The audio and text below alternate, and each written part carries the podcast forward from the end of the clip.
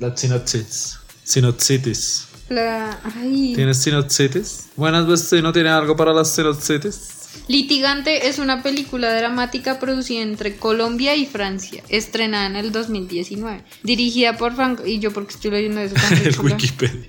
Ya, una madre soltera vive un completo vía crucis. No puede descuidar a su madre durante su lucha contra el cáncer mientras se enfrenta a un escándalo de corrupción en su trabajo. Hola, bienvenidos a un nuevo episodio de Nada que ver. ¡Bienvenidos! ¡Sí! ¿Cómo están? ¿Cómo estás, Dieguito? Bien, todo bien. ¿Sí? ¿Estás bien después de lo que vimos? Sí, de hecho sí. ¿Ah, sí? Es chévere, como Qué mentira, salió llorando. no, no salí llorando. Claro que sí. Salí riéndome de ver tanta gente saliendo a llorar. Ay, había mucha gente muy adulta en la sala. Vimos Litigante, Protagonizada por Carolina Sanín, del director Franco Lolli. Lonely. Ay, espere, bien. No, está protagonizada por Carolina Sanín, Leticia Gómez, Alejandra Sarria y Vladimir Durán. Que el único conocido es, es la señora esta Carolina Sani. Porque tuvo sus cosas ahí que la sacaron de la Javeriana, ¿fue? De los Andes. ¿De los Andes? ¿No era de la Javeriana? No, de los Andes. ¿No era que ella estudiaba en, la, en los Andes y estaba de profesor en la Javeriana y la sacaron de la Javeriana? La sacaron de los Andes y la tuvieron que recontratar y luego renunció otra vez. ¿O no? Como en la película. Ay, miércoles, ¿qué tal estemos diciendo mal? Ahora me hizo dudar. Bueno, a mí eso no me interesa, pero búscalo. Ay, sí, señor. Mire, Universidad de los Andes, donde también fue docente, pero fue expulsada en 2016 después de un proceso en la jefatura de relaciones laborales de la universidad por alterar la convivencia en el alma mater y sus alumnos. Yeah, Maracuyá. Y la volvieron a contratar y, ella renunció. Porque iba a protagonizar una película. Sí, ya vengo, ya vengo. Ya vengo, no me esperen. Pero ella es, es una tuitera Una tuitera. bien activa, ¿no? Fin. No, Ah, es una tuitera activa, muy activa. Eh, feminista en proceso, ¿no? Si bien polémica, feminista en proceso, como, como muchas, como yo también. Es difícil, es difícil, es difícil. Bueno, en fin, vimos esta película. Vimos litigante. Hablemos un poco de qué te pareció la película. Pero solo un poco. Solo un poco, no mentiras. ¿Qué fue lo que más te gustó de la película? Lo que más me gustó de la película, uff, que no lo había pensado. O sea, no me emocionó tanto la película. Fue como, o sea, sí me emocionó, me produjo muchas emociones. Me dio risa, lloré, pero no estoy seguro si es una película que recomendaría ver. O sea, como, ay, recomiendo una película para ver. No sé si esa película. No sabría qué fue la mejor parte. Creo que la, la actuación de la mamá de, de la señora que tiene cáncer. Bueno, spoiler alert.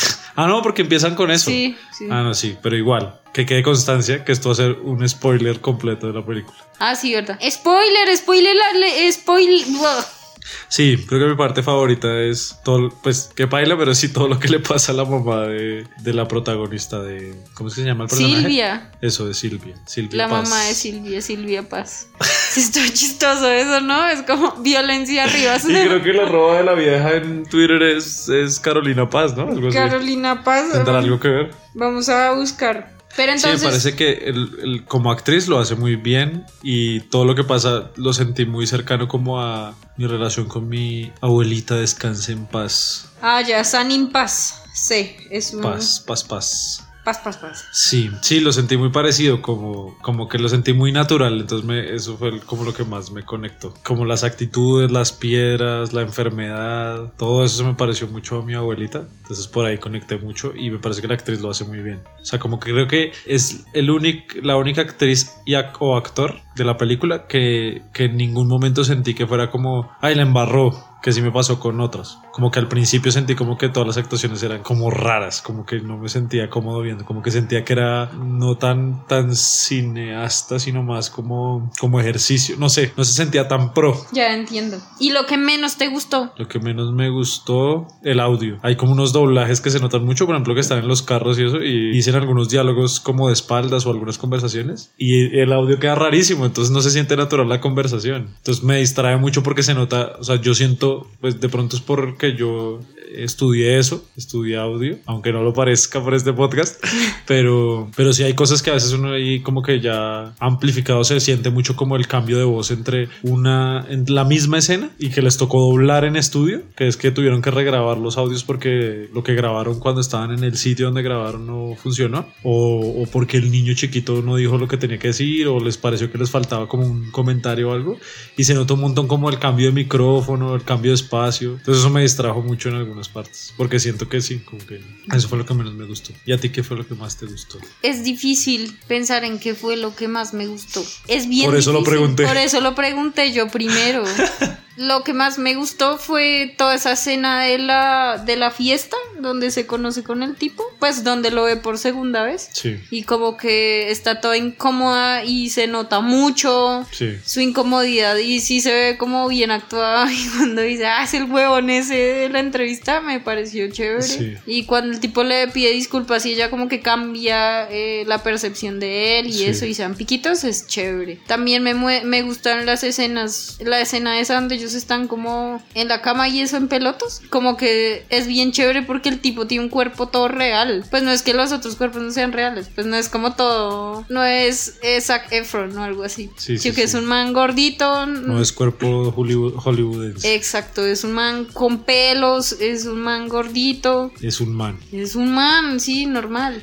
Y pues ella sí no se muestra mucho, ¿no? Como que no, no muestra No. mucho piel ni nada. ¿Y qué fue lo que menos te gustó? Que ella no mostrara su cuerpo. Que ella no mostrara su cuerpo. Además, ella me recuerda a una amiga mía. Chon, chon, chon. Sí. Que escucha el podcast. Ah, No, no, no creo. Pero sí me recuerda, como su actitud, como, como es ella, me recuerda a una amiga. Lo que menos me gustó, lo que menos me gustó, uff.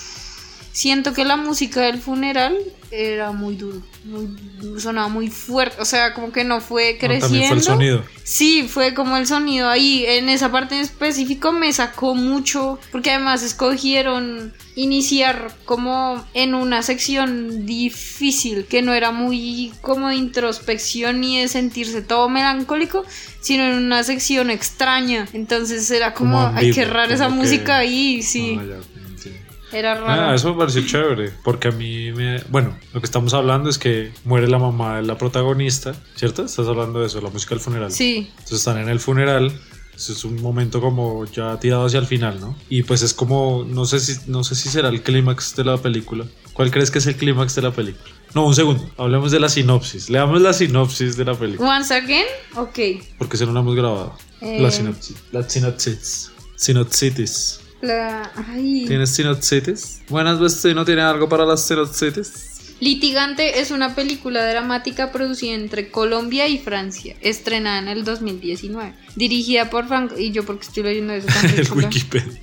Ya, una madre soltera vive un completo vía crucis. No puede descuidar a su madre durante su lucha contra el cáncer mientras se enfrenta a un escándalo de corrupción en su trabajo. ¿Esto es la sinopsis? Sí. Ah, qué loco. No, pero la de Wikipedia. Habíamos leído La de. Wikileaks. Se liquió esa sinopsis.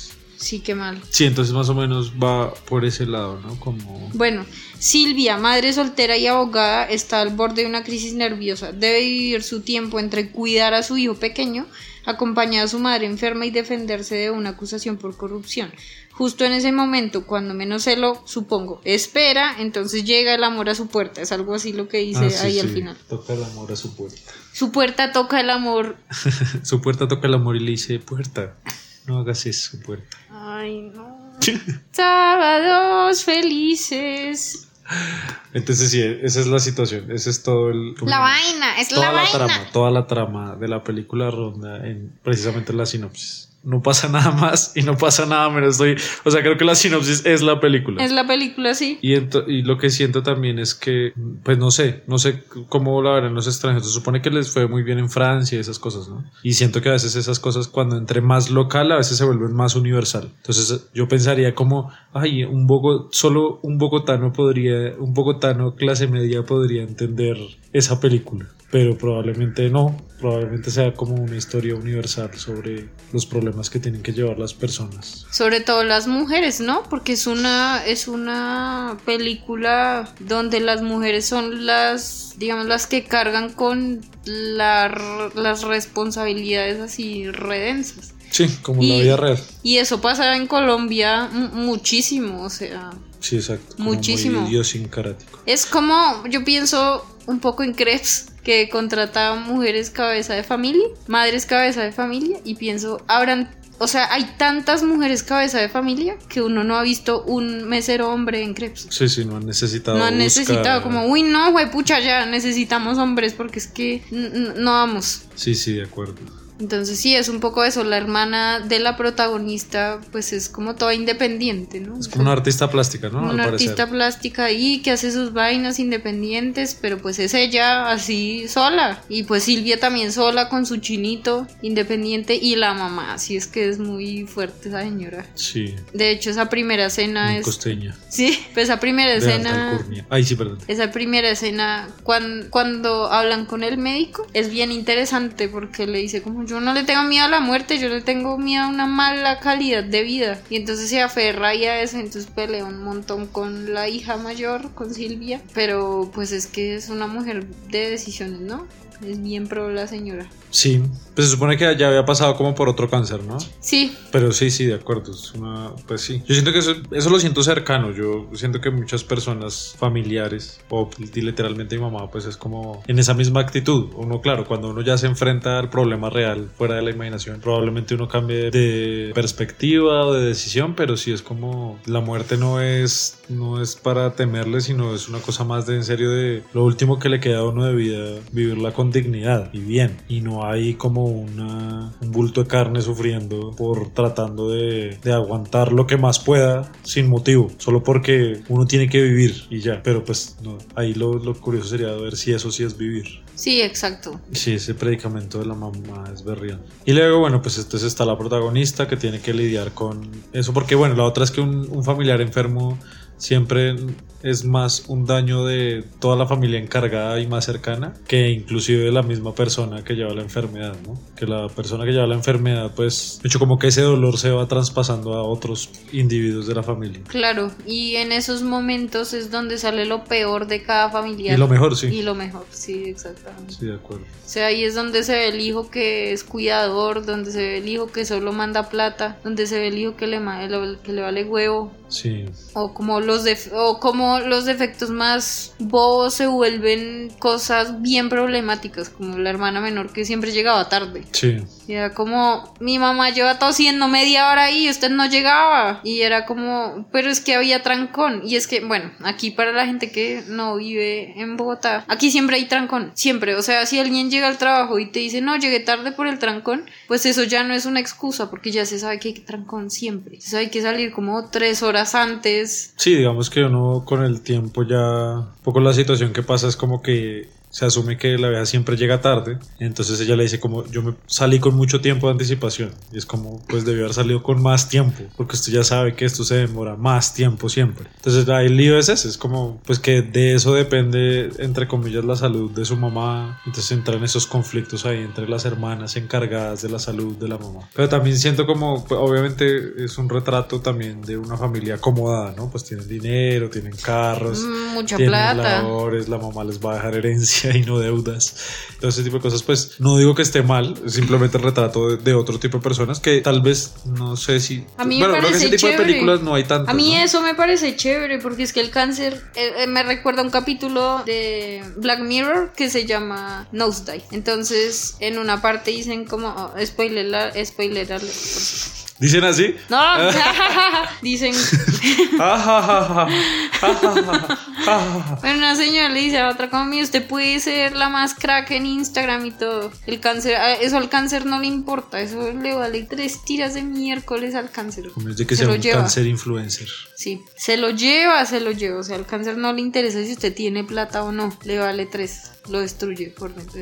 A menos de que tenga suficiente plata para hacerse un tratamiento que la humanidad desconoce. Ah, Bueno, sí. Entonces, eh, era, era- es, eh, me pareció bien que estuviera retratado así porque pues, es una realidad. O sea, puedes tener mucha plata y si te da que es una enfermedad así, pues es que humanamente no hay cómo. No hay plata que alcance ni como, como que sí, ya, se sale de las manos. La plata ahí no sirve para nada. Y también se ve una cosa muy de las mamás en Colombia en general, ¿no? Porque hay mamás que no son así. Pero sí, la generalidad es como yo tengo que dejar todo resuelto, como una cosa de Sí. organización. Entonces la vieja No quiere dejar problemas. no quiere dar problemas. Entonces está preocupada porque dice, no, yo tenía otro CDT y no encuentro el documento de ese CDT. Sí, a repartir las joyas. Sí, como todo, todo re- resuelto, organizado. Le preocupa más eso que sí que cualquier otra cosa. Sí, Como exacto. las cosas económicas. Sí, eso es raro. Y, y sí, digamos, de alguna manera también lo siento cercano. Aunque, pues, digamos, en otro, en otro nivel. Por ejemplo, otra cosa que me llamó mucho la atención es como la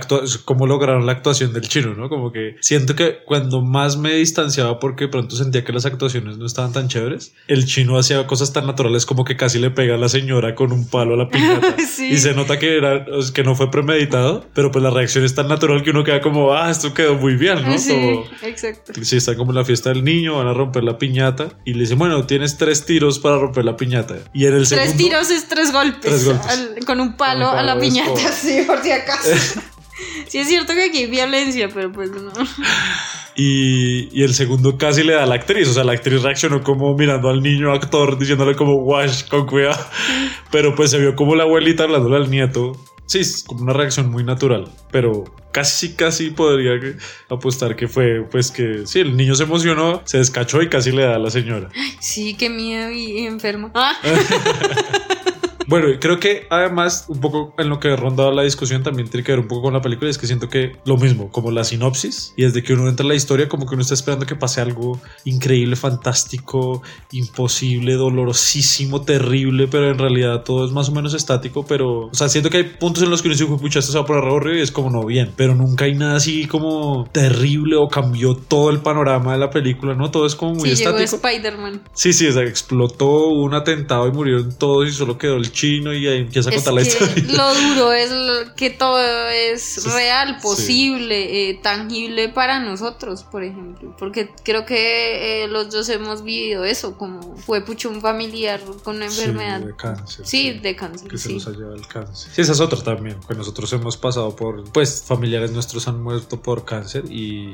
también siento que es como, esa fue, eh, o sea, la que retrata la película es una situación mucho más, entre comillas, tranquila, porque a nosotros que nos ha tocado experimentar, pues, situaciones difíciles, más difíciles, pues, pues, sí es como, ah, ok, bueno. Sí, eh, el cáncer puede ser mucho más aterrador de lo que fue ahí, de lo que retrató mucho la más película. fuerte, sí. Sí, Pero es lo mismo, por eso pienso también como el cuento de, de la capacidad económica, ¿no? Porque al final es más llevadero dependiendo de qué, de qué nivel económico estás. Porque pues así como nosotros, eh, sí, o sea, digamos, así como hay familias que pueden tener y soportar al paciente, hay otras que el paciente le toca seguir trabajando, exacto. por ejemplo. Entonces en esta no, porque pues la señora tiene unas O herencias. sea, no sé incluso la, la protagonista renuncia al trabajo, ¿no? Porque Ah, la acusan de...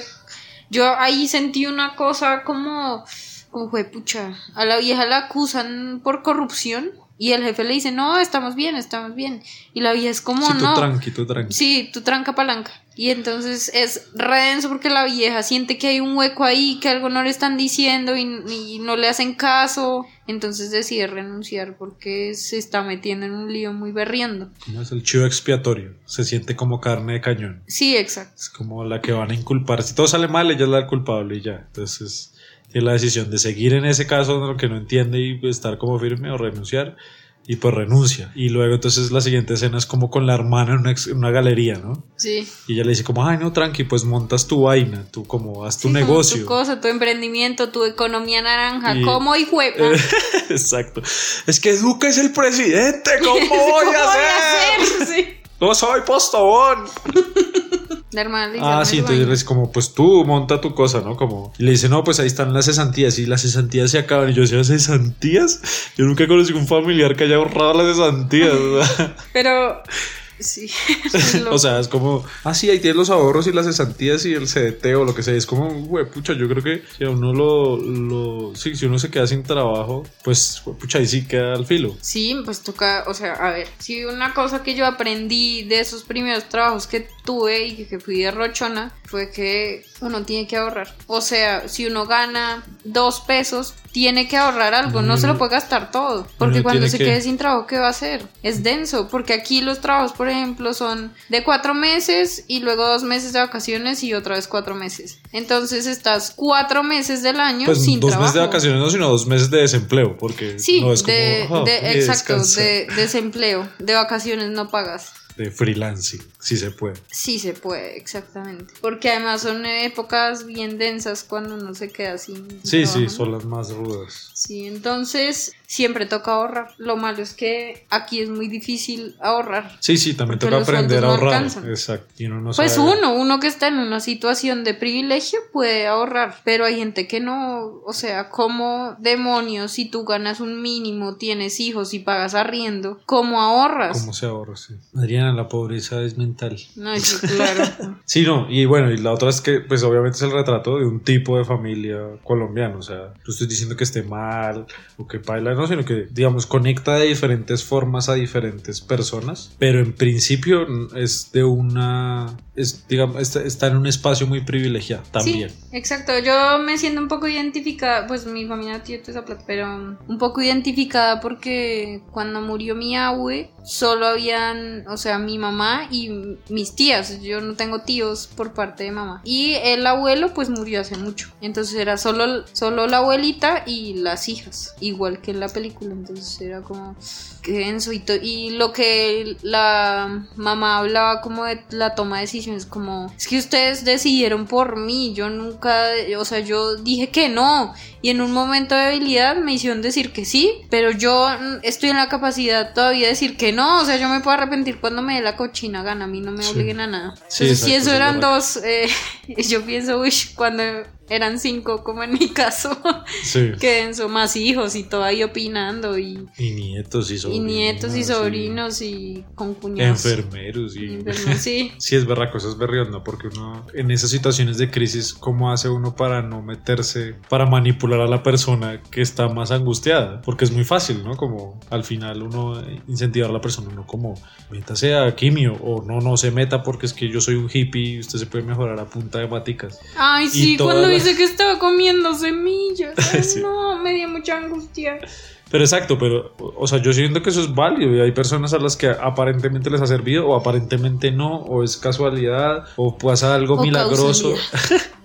o pasa algo milagroso, lo que sea, pero, pero digamos que uno tiene que respetar las decisiones de la persona a la que se le atribuye esa responsabilidad, pues que es la persona que lleva la enfermedad. Pero ¿cómo hace uno para, en medio de ese susto, no influenciar a la persona? Porque así como puede que la solución sea la quimio, para que no, y uno metió la cucharada y uno, si me entiendes, cómo después uno es responsable. Como cargas con esa, con esa culpa. Eso es denso. Pues, sí, culpa. O el otro día veía en Twitter como unos doctores ahí hablando y decían, no, es que los familiares de... Ay, perdón. No, es que eso suena como... No, iba caminando por los pasillos de Twitter y vi a dos doctores hablando y me senté a verlos. Sí, eran como unos médicos ahí hablando sobre, tuiteando, trinando, sobre familiares que no querían que los pacientes supieran el diagnóstico. Entonces era mm. la mamá con un cáncer, algún cáncer, y los hijos como, no, no le digan que es el cáncer. Entonces uno de los médicos le dijo, mire señor, ¿usted ya sabe qué tiene? No. Y la hija lo miraba así como, no, no. Y él se hizo loco y le dijo, mire, usted tiene cáncer en no sé qué. Y como que se desesperó un montón de la señora, se, se volvió nada.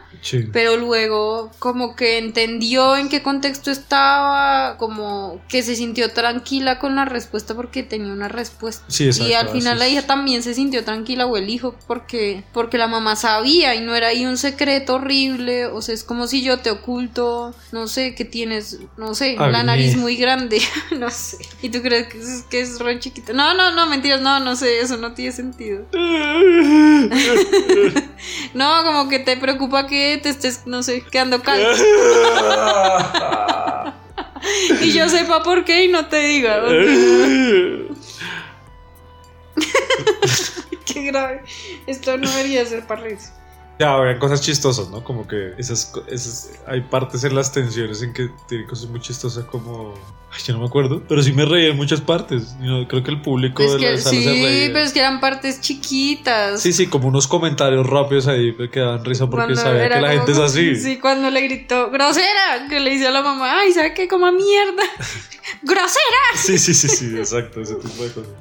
O cuando le habla del novio ese. Ah, sí, sí, que es el... Ah, bueno, entonces hay una escena donde ella va a una entrevista para hablar del cuento de, del caso de corrupción, un periodista eh, asume que ella es culpable, entonces le hace unas preguntas asumiendo eso, entonces se nota mucho la entrevista y quedan putos y luego se vuelven novios por la escena que tú estás haciendo que te parece que es la- como de lo más chévere de la película, porque se conocen ahí nuevamente, o sea, se conocen, de ¿verdad? Y luego se novian y, y. Y la mamá obviamente odia al tipo y le dice a la vieja, ¿cómo, cómo puede ser que esto esté saliendo? Con el man que la humilló frente a Colombia entera en una entrevista en radio y la vieja dice como ay es que él admitió que se había equivocado y pues yo entiendo que las personas se equivocan que pueden cambiar y usted no mamá y otro conflicto ahí entre las dos y el cuento con él que era lo que iba a decir nada ese- No, que salen chistes de ahí, o sea, los chistes salen como un poco de las peleas, pues son cosas chiquitas. Sí, creo que en la vida real pasa eso a veces, ¿no? Cuando hay un conflicto, siempre hay algo que ah, quita un poquito la tensión a través del humor, como muy rápido, algún comentario chistoso, como un absurdo ahí, como es, como en semejante pelea, comer mierda de ser tan grosera. Sí, sí, es como que es lo menos grave. Exacto, sí, sí. Sí, entonces sí. Y también me pareció tierno que el niño Coque fue el que se despidió de la abuelita. O sea, insistió en despedirse de la abuelita antes Ese de ir día, al colegio, sí. Y como que le dijo a la mamá, ay, dale un beso, dile que la quieres. Y Sí, ya, y se fueron fue. a al colegio y ya, Y pues la señora, pues cataplas. Cataplasma. Cataplasma. La señora resucitó. Eh. Era linterna verde. Era Thanos. Tatana. Bueno, ¿qué, qué emoji le das a la serie? Un popó con cáncer, riendo. la cara de tragedia. Ah, una cosa que me pareció repro, pero la odié. Esas cosas me gustan de las películas, porque son horribles, pero es una cosa bien loca. Y es que la última escena es la vieja con el niño en las piernas, mirando por la ventana y llorando. O sea, sí, la tristeza. Y ahí uno dice, uff, que no se acabe ya porque estoy con los ojos rojos de llorar. O sea, estoy así muy afectada. O sea, el momento de como de mayor sentimiento y pum, prenden las luces y me es como, pucha, todo el mundo me, me está viendo aquí chillando. Todo el mundo estaba llorando. Todo el mundo Además estaba que, chillando, sí. Pues fuimos, esta, esta película se estrenó en noviembre, ¿cierto? Nosotros 21. fuimos en diciembre Ajá. del 2019, por si esto se estrena en otro año. en el Sí. 2021. Sí. Y estábamos como, siento que había mucha señora, ¿no? Mucha señora con dinero y, Sí, y adulta y sola, además. Sí, mucha rubia menemista. Mucha rubia menemista de pelo cortico, mayor de edad, sola. Sí, que le Y cae el toda- chale así. Exactamente. Sí. Llorando, llorando, sí, todo el mundo llorando. Y entró el personal de limpieza y era como mirándonos llorar a todos. Sí, mientras que veíamos el- mientras que tomábamos un aire para levantarnos. en- Sí, y veíamos Claro que los yo lloré mucho antes. Yo creo que lloré sobre todo en la primera parte. la Uy, yo lloré en la primera parte, en la En la mitad y al, final. Y en los en créditos. los yo lloré mucho, o sea, yo lloré mucho. Ya. ¿Ya hicimos un capítulo sobre el Joker o no? No sé, no recuerdo. Tampoco. También nos falta un capítulo de la segunda temporada de La Casa de las Flores. Ah, uff, espérenlo, o no. Perros de caneca, chao.